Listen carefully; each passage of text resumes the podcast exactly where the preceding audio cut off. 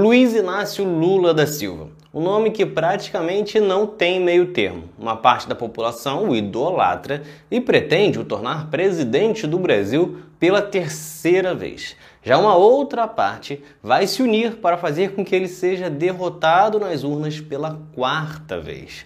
Mas você, especialmente quem tem entre 16 e 24 anos e que nasceu dentro do governo petista ou era criança para entender exatamente tudo o que aconteceu, sabe quem é Lula ou apenas repete o que você escuta das outras pessoas falarem?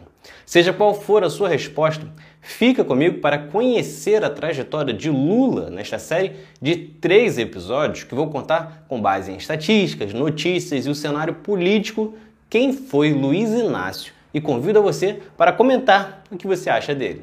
É também faleceu por ter pescoço o infeliz autor da guilhotina de Paris. A história de Lula é muito grande. Ele foi operário, sindicalista, candidato à presidência em cinco oportunidades, presidente em duas, preso duas vezes também.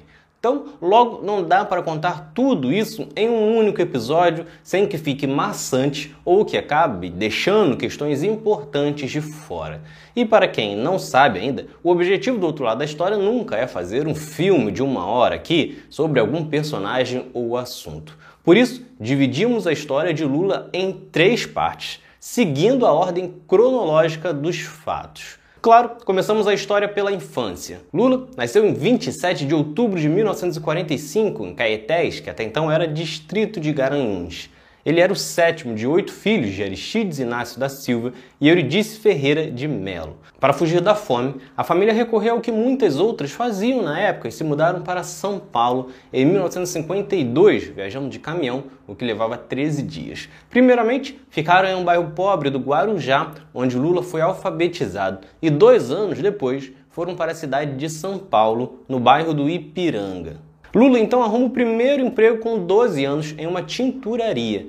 Dois anos depois, ele teve a carteira assinada pela primeira vez ao trabalhar nos armazéns Gerais Colômbia. Depois, foi para a fábrica de parafusos Martes e, neste mesmo período, fez o curso de torneiro mecânico do Senai. Depois de três anos de curso, Lula tornava-se metalúrgico. Ele então passou por diversas fábricas até se estabelecer na Indústrias Vilares, que era uma das principais metalúrgicas do país e ficava em São Bernardo do Campo, no ABC paulista.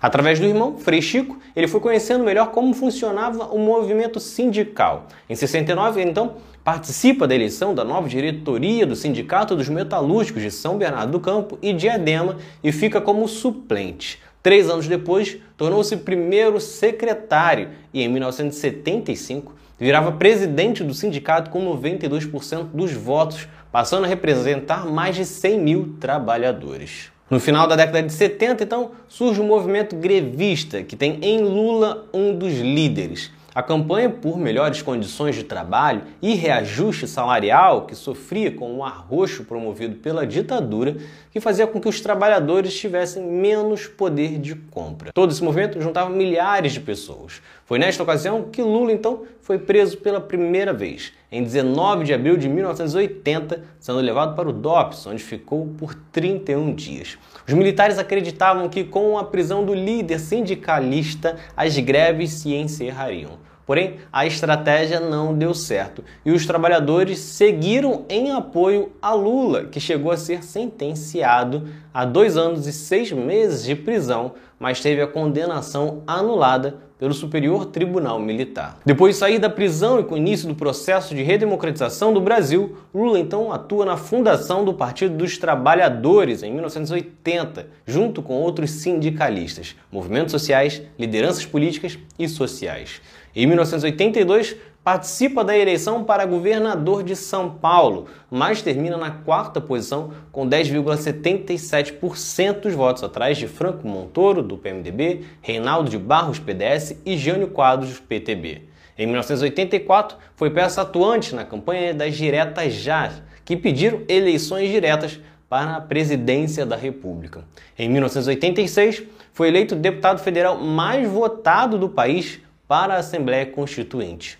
Lula, então, participou de todos os debates na elaboração da Constituição de 1988, porém não aprovou o texto final. A alegação dele foi que, apesar de reconhecer que a Constituição trazia avanços na área social, o resultado ficava ainda abaixo das necessidades dos trabalhadores. Depois disso, Lula então é escolhido para disputar a eleição de 1989 pelo Partido dos Trabalhadores. Mas isso eu falarei no segundo episódio sobre Luiz Inácio Lula da Silva. Mas e aí, comenta o que você achava da trajetória de Lula até este momento.